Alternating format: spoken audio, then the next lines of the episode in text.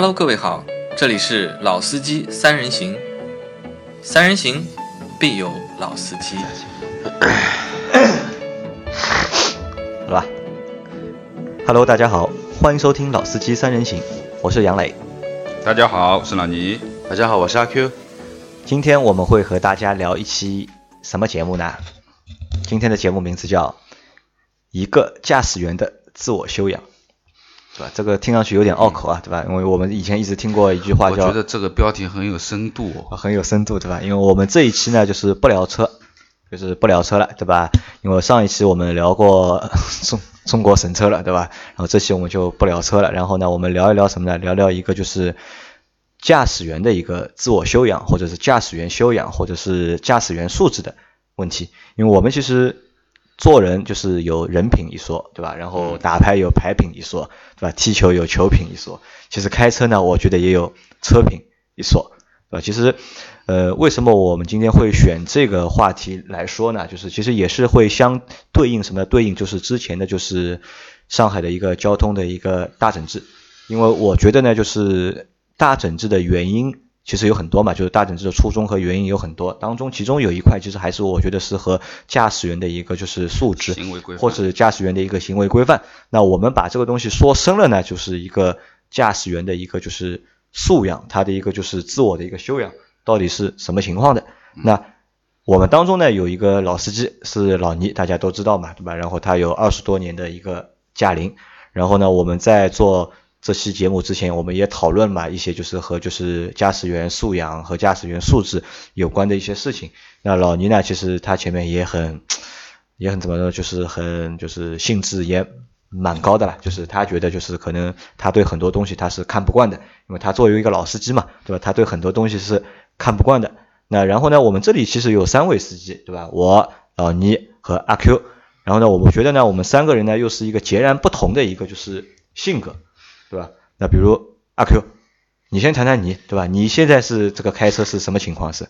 我开车很遵商守法，我基本上在上海市内没有任何的违章啊，没有违章，就算有也是违停，对吧？这个呃没有什么，然后我开车的过程中也没有什么，我看因为看我们的标板啊，我也没有什么乱用灯光啊、乱变道啊、行驶公共公交车道或者说不让行人，这个都做得很好的呀。啊，那我问你个问题啊，就是开车开得好。对吧？然后没有违章，就能证明你是一个有素养的一个司机了吗？呃，有素养的司机在很多方面没有违章，只不过是一方面而已。那么我刚刚说到了，对吧？我会用灯，对吧？我不会乱停车，那我呢也会让礼让行人，而且在这个规矩没有之前，我就开始礼让行人了。好，那前面时代的，那我问你一个问题，前面谁和我说的，对吧？遇到车上有纠纷了，对吧？怎么说的？叫就是能打不要啊，能打不要吵，对吧？打了伤和气的呀，啊不，吵了伤和气的。哦，吵了伤和气，对吧？一拳下去就解决问题了，对吧？呃？这个是阿 Q 的一个，就是其实是阿 Q 的一个习惯吧，对吧？因为阿 Q 呢，其实也是个老司机，车技也过关，对吧？然后呢，其实他也能够很规范的去开车，但只是呢，因为他个子比较大，对吧？这个就是母子图啦，就上海话叫母子图的人才要事体了，对吧？对，就觉得自家觉他觉得自己力气蛮大的，对吧？吧，我到现在碰到的所有的一些纠纷都是别人先打我的啊，别人先打你的，对吧？然后我问你，你有路怒症没有？路怒症有啊，你有路怒症的。其实呢，我觉得如果你有路怒症的话，就是你的这个素养啊，或者你这个修养啊，其实是有待。就是有待就是提高的，有待提高我承，但是我不承认素养不高啊。好，那然后这个是你啊，然后我谈谈我，就是我呢，基本上就是大错误或者是大的犯规不敢犯的，对吧？然后小的这种违章啊，然后这种我是反正天天有的，对吧？然后我车技呢也普通，对吧？一般，对吧？然后呢，就是其实开车呢这坏习惯也蛮多的，对吧？比如说什么往车窗外面弹个香烟啊。对吧？然后有时候停车乱停啊，对吧？这个其实也都是我蛮多的一个问题。不然一年哪里来这么多违停啊？啊，对的，我让我每年也要交很多的就是违章的罚款，对吧？这个其实是我的一个问题了。就是我的问题是说，我觉得很多人都有像我一样的问题了，就是大违章没有的，你让他去做一些大的违章，他也不敢的。但是在一些小的细节上面呢，就是其实那些犯规的动作，或者是违章的动作，或者是一些相对来说没有素质的动作呢，有时候还会。蛮多的，因为这个东西很多时候都是怎么样的，没有想到别人，都是只考虑自己方便了，然后呢就没有去考虑别人，或也没有去考虑一个素质的问题，对吧？包括就是我有一个比较严重问题什么呢？我的车非常脏，然后很多人呢看坐了我的车之后呢，都他妈吓一跳的，特别是坐后排的人，对吧？侧门一开，哇，你这个车什么情况，对吧？我没办法，因为我有两个孩子，两个孩子一坐在我车上的话，那个基本上就是这个车就变垃圾桶了，就是，对吧？然后呢，我也比较懒，对吧？三个月洗一次车，或者是两个月洗一次车，那所以呢，我的这个车容啊比较差，那所以说我跟你说，这个也是。要是中国城管不能管车容，如果管的话，你早就上黑名单了。啊，如果如果你要管车容的话，我我我估计啊，我的那辆车啊，可能就是一直要要被抓就有严问题打对象啊，对的。那然后呢，其实后面呢，就是让老倪，嗯，来和大家谈一谈这个具体的就是谈一谈关于这个一个驾驶员或者是一个司机的一个自我修养的一个问题。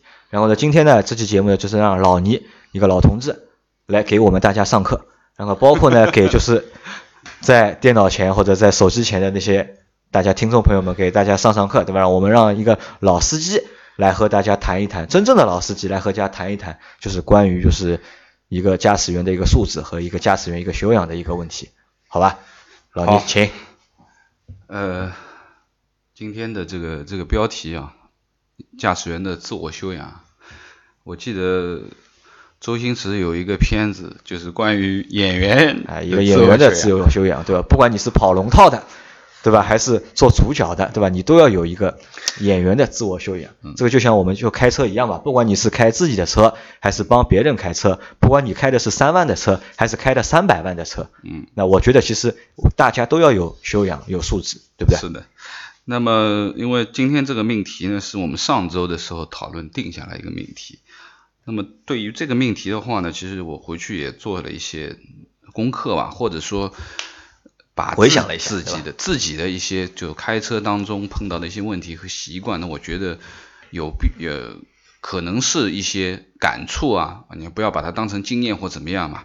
那么因为毕竟开了二十几年的车了，我是九二年拿的驾照，现在92二十五年了二十五嗯年了。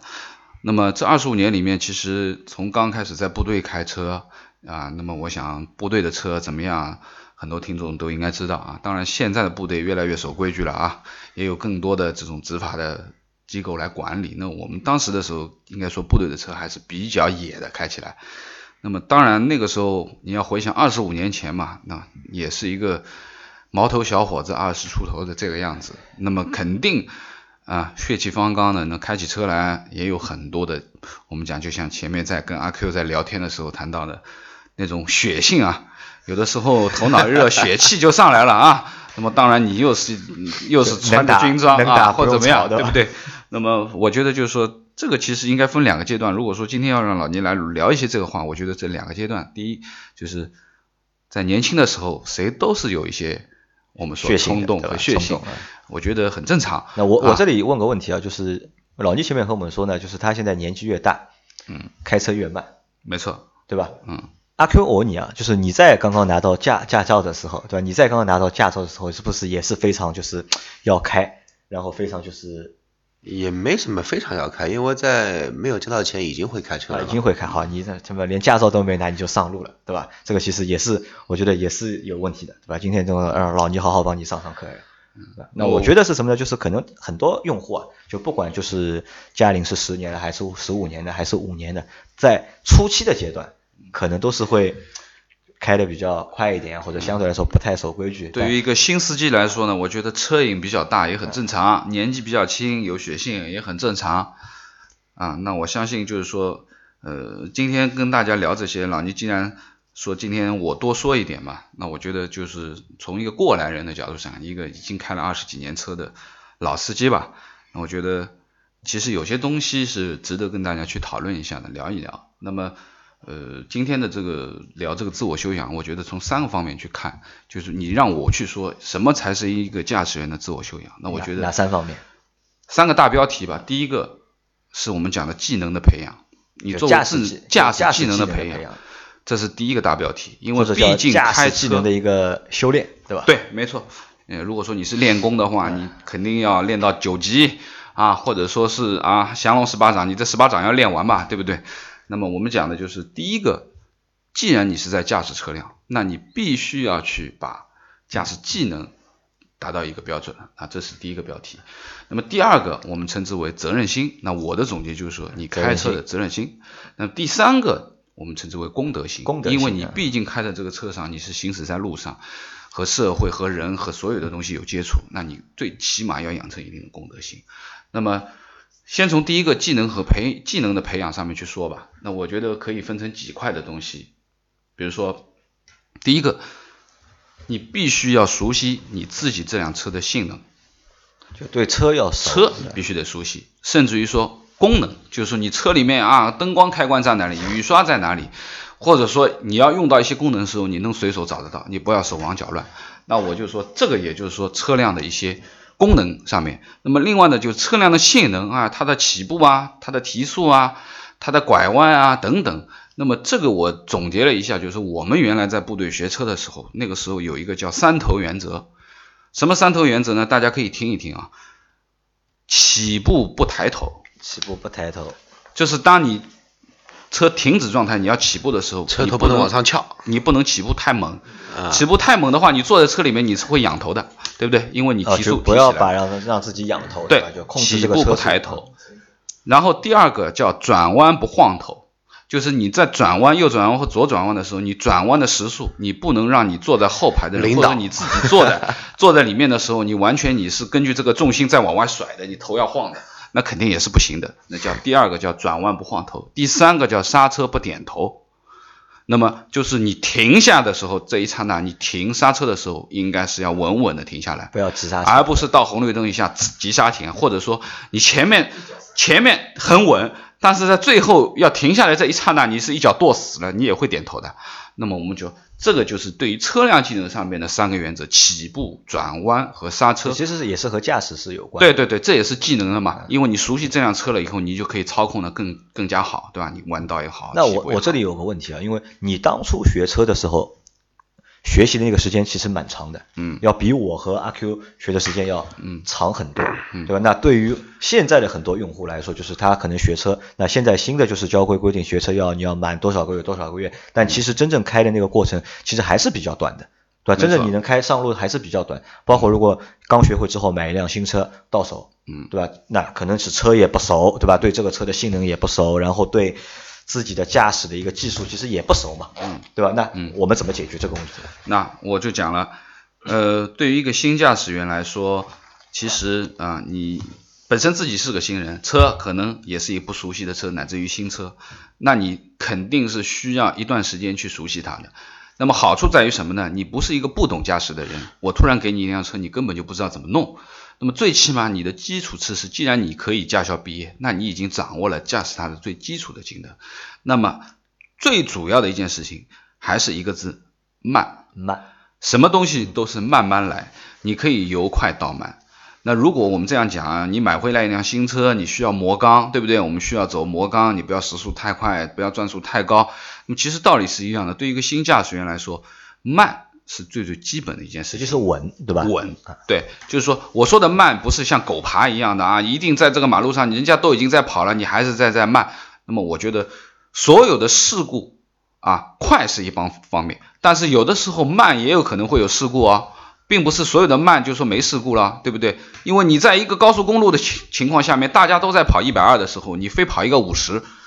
那你肯定不是你倒霉吗？那不撞你撞谁呢？对不对？那我就讲的说，很多东西你要守这个基础的一个原则啊，在什么样的环境里面应该用什么样的车速，你应该适应整个车流的这个时速和一些形态，而不是刻意的说围着自己的性子，我要快就快，我要慢慢，对不对？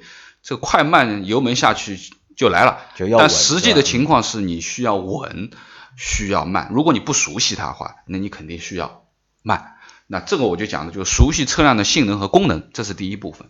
那么第二个，你的预判能力是你在驾驶当中需要培养的一个技能。那这个可能需要积累了，我觉得，对吧？就是你在开车当中，我就觉得就是很多的情况下面，你应该有提前量。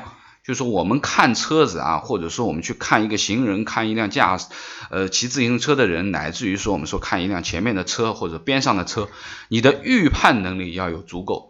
那么你在开车的当中，我现在跟大家讲这个预判的能力，很多人不能理解啊，我到底要预判什么东西？其实是在你日常驾驶当中特别要注意的一个东西，就是有可能我们说你在一个狭窄的一个道路上通行，边上又有非机动车，有自行车，又怎么样？我曾经讲过，原来我们在谈一个事故的时候，我们说那个那个事故率高居不下的时候，我曾经举过一个案子，就是突然之间有一辆自行车倒在你的前面，因为它被别人刮了一下。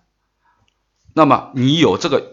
停留的，就是说预判的这个量，或者说你跟他离开保持多少的距离，你是安全的，对吧？那么如果说你没有这个预判，你完全就跟着他贴着走，那他倒下来的话，你根本一点反应的余地没有。你的水平再高，你的技能再高，你的刹车，你的本事再好，但是你没有放了这个预判的这个提前量，你或者说你没有预估到危险的到来。那你肯定也是有有问题的。那其实也是什么呢？也是就是要观察仔细，就是我们在开车的那个过程当中，就还是要对眼观，对是八方，眼观六路，耳听八方，对，你一定要关注把车道路上的各对对对各种各样的信息。你就说如果说你的脑子是个电脑的话，那你要把所有的东西可能性都要在脑里面形成过。这个人可能会倒下来嘛？这个人可能会突然之间转弯嘛？这个人可能自然之间停了嘛？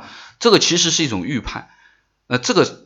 讲很难讲，但是你实际在驾驶当中，你是可以预估得到这些东西的。那所以就是我们在开车的过程当中就不能去玩手机，那么不能去分心。在这一点里面，我我要讲一点，就是说关于预判能力的话，其实之前我们做过一期节目，女司机的问题，女司机，嗯，那我就可以很明确的讲，男同胞的预判能力是要比女同胞们来的好的。那其实我觉得也不是预判，还是一个就是观察力的一个问题，就因为可能就是女司机在开车时候，她注意力不一定太集中在在马路上面对吧？她可能会去看一些别的东西或者想一些别的东西。但那么男同志的话，开车的话就可能会看得会更仔细一点嘛。啊，那我就讲就是说，各位如果是有我们女性的司机的听众的话，嗯，那你如果说一个男同胞要预留一点五米的预判是这个这个距离或者怎么样，那你可能要再留长一点。这个对于你自己就会有好处啊，这个是第二部分我们讲的预判能力的培养。那么第三，应急情况的应对。应急情况的应对。那应急情况就是突然之间发生了这些事情。就刚老林说的那个例子，你前面一个电瓶车被一个路边的一个车门砰噔一下弄地上了，你如果说之前没有这种预判，没有这种应急的这种我们说反应时间和距离嘛，肌肉记忆的话，其实你是就出事情了呀。对的，啊，对。那么这种应急情况的应对有很多种啊，比如说你突然之间碰到一个人的情况，或者说你在行驶当中一辆前面的车突然刹车了，急刹，你就追尾了，对不对？那么前面讲的你预留多少的安全跟车的距离，这是一个部分。第二个部分就是你是不是我们讲的你在，特别是我们说在高速公路跟车的时候，是不是你一定要跟着人家的后面跟死，还是你可以借出半个车身，可以看到前面一辆车？突然之间紧急制动的状态或怎么样，那你就等于说，甚至于说你如果借了半个头，你看到了前面三辆车的红灯、刹车灯，第一辆车亮的时候，其实第二辆、第三辆甚至都没反应的时候，你的刹车已经下去了，对不对？那我就说你应急情况的这种这种应对经验啊，那么还有一个就是，比如说突然之间你车辆发生故障了，爆胎，这种故障。特别是高速的时候，前胎的爆胎，后胎可能还会好一点啊。前胎突然之间方向没有了，那你应该怎么样？是急着打方向吗？如果说他爆了胎，左边爆了胎，头就往左边跑了，你是不是要往右去拧方向，还是怎么样？对不对？那么其实这就是应急情况的处理。那么我们讲的就突然之间遇到了爆胎，千万不要猛打急打方向，而应该持住方向，不要让它跑偏，然后。带住刹车，逐步逐步把车速带下来，不能不要一脚跺死它，也不能急刹。对，当然现在的车已经好了，因为现在很多的车都是有 ABS 了啊。原来老的车你如果一脚跺死的话，一打方向你车就翻了。那么如果说现在的车 ABS 本身自己就带的，你跺死它，它其实也是 ABS 在动，但是 ABS 只是让你减速，你的方向盘还在你自己的手上。啊，你千万一定要把持住方向盘，不要去急打。你只要控制住方向，一点点的。当然，你可能力量很大，你也不可能强制的说让车一下子转一个方向。但是你尽量减缓它，或者说往往侧面去靠的这种可能性，减缓它。甚至于说，这个是很重要的啊。那么我们之前有一个笑话，就是说很多网上人说，当一个女司机突然之间碰到一个情况的时候，或者说眼看了要撞的时候，这个司机会，这个女女同胞会突然之间把双手从方向盘拿上去捂住自己的眼睛啊，这是一个笑话啊，这是一个笑话。那我就讲了，这种情况，应急情况的应对，你这个也是在行驶当中要去培养的东西。那么第四个就是良好的驾驶习惯了。良好的驾驶习惯很多啊，我举几个例子。第一，灯光的使用，这是阿 Q 之前几集在讲的啊，我们说的远光狗。你不要做远光狗，对不对？你的正常的灯光使用，会车交汇啊，远光、近光的闪烁等等，那么灯光的使用。第二个，路口的减速，这个路口的减速很重要，特别是你行驶在一些偏远的路段、城乡结合部，有的时候你是绿灯，但是很很很不幸的告诉你，很多人现在根本就不看红绿灯，特别是一些非机动车，对他觉得没车他就敢过，你哪怕一些大城市，你像对不对？下班比较晚回家，比如说可能有时候十一点、十二点到家里面。反正如果说平时我过路口，可能说是三十四十过，那我这个点我肯定会把车速控制在二十公里以内，因为这个东西之前也有很多血淋淋的例子，真的有看到过太多这种事故，就就就是因为 你晚上你以为你绿灯，结果那个朋友他看到他的红灯，他他以为他也是绿灯，然后就撞了。对，这个就是我们讲的，就是路口减速，养成一个好习惯。不管在怎么样的红绿灯，最起码在中国，我们说在中国行车，你一定要学会路口减速这一块，去观察路口的情况以后再快速的通过，不要慢速的快速通过。看清楚了，你可以快速过，没问题的。但是减速的刹车，你还是要稍微带一下，看一下。那么这是第二部分，比如说一些小习惯。第三个，比如说转弯的习惯。现在我们行驶在路上，我会发现很多地方啊。为了左转弯，这个转弯已经转到其他人的道上去了，他是就是大弯小转，甚至于说我要做一个右转弯，我完了，我我跨两根道去转个右转弯，就是说明明是小弯，变成一个大转。那么你转弯的习惯，如果你长时间养成了这种转弯哗一把就过去的习惯，说左转弯大弯，你拐了个很小的弯，那保不齐你这种习惯养成了以后，你突然之间在某一个你不熟悉的地方，你又这样干了一件事情。那你一下子就转到人家的车道上去，那对面来了是个大家伙，那你就倒霉了。那这就是我们讲的，该转多大的弯，你就好好的去转，不要偷工减料去转这种弯。第一，它本身就是违章的；第二，这个是对你自己生命的不负责任。这转弯的习惯的养成。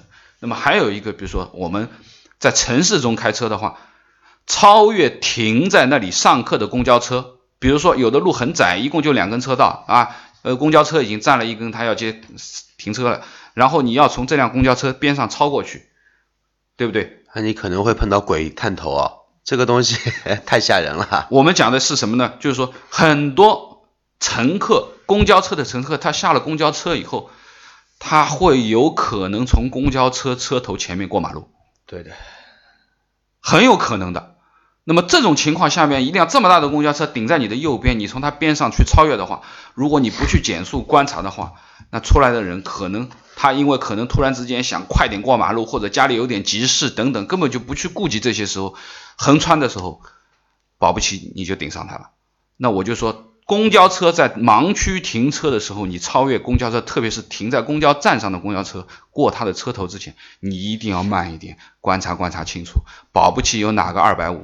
他就这样冲冲上来了，你就倒霉了，对不对？那这也是一个小习惯。那么另外的，其实讲了这么多，我们讲了还有比如说让行法则，在一些主路和一些支路上面啊，支路的车应该让主路的车。但是现现在老聂，我估计没有人没有几个人知道什么叫主路，什么叫支路。我们就这样讲，他开的路他都是主路。OK，那么我们其实归根结底啊，就是良好的驾驶习惯，就是说一个文明行车。前面讲了一些行车的技巧也好，那么还是最主要的遵纪守法。遵纪守法，对吧？其实老倪前面说的那些呢，我觉得都是一个作为一个好驾驶员的一个基础。对我们说的这个，呃，第一部分讲的这个技能培养里面，有一些是我们说职业技能啊，对于机械操控上面的一些技能啊、经验的培养和累积。第二部分呢，培养的东西是你自己的一种行为习惯、驾驶的习惯。这个跟机机器关系，你有多少的水准，有多少的技能，没有没有任何的关系，只是你自己平时开车的习惯。那我我觉得是这样，就是如果说在第一部分就是驾驶技能的培养和驾驶习惯的培养上面，如果能够做好的话，那基本上呢，就是你能够就是去从事驾驶员这个职业了。你可以称为你可以是一个称职的，你可以去做驾驶员这个职业因为其实老倪总结出来的这些点，都是因为他二十多年的一些就是驾驶的经验，因为他在驾驶的早期，其实他就是驾驶员嘛，部队里的驾驶员，因为前面包括说的就是三个。三个头的问题，对吧？嗯其实就是也是你们以前就是工作时候就是工作明确要求的标准标准嘛，对对吧？其实我觉得做到这一些，那基本上就能够解决一个什么呢？解决一个就是初步的一个问题，就是你能够成为一个驾驶员，或者是你能够成为一个司机，或者你不管你是帮自己开车也好，或者是帮别人开车也好，那你、我觉得算入入门了，就是你可以去做这个职业了。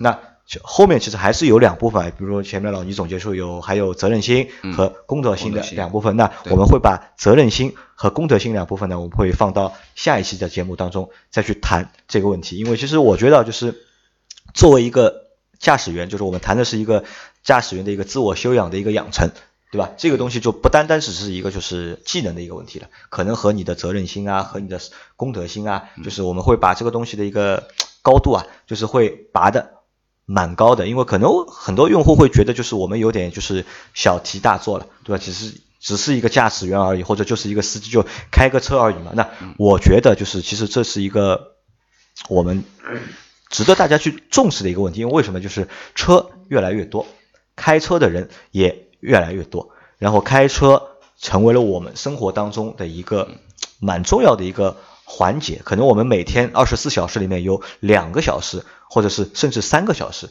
是坐在车上的，是行驶在马路上的。那所以我觉得我们有必要去把这件事情谈的就是深一点，把它的高度拔的高一点。好吧，那这期节目就先到这里，然后我们下期节目我们继续谈这个问题好的，谢谢大家。啊，谢谢大家。谢谢大家。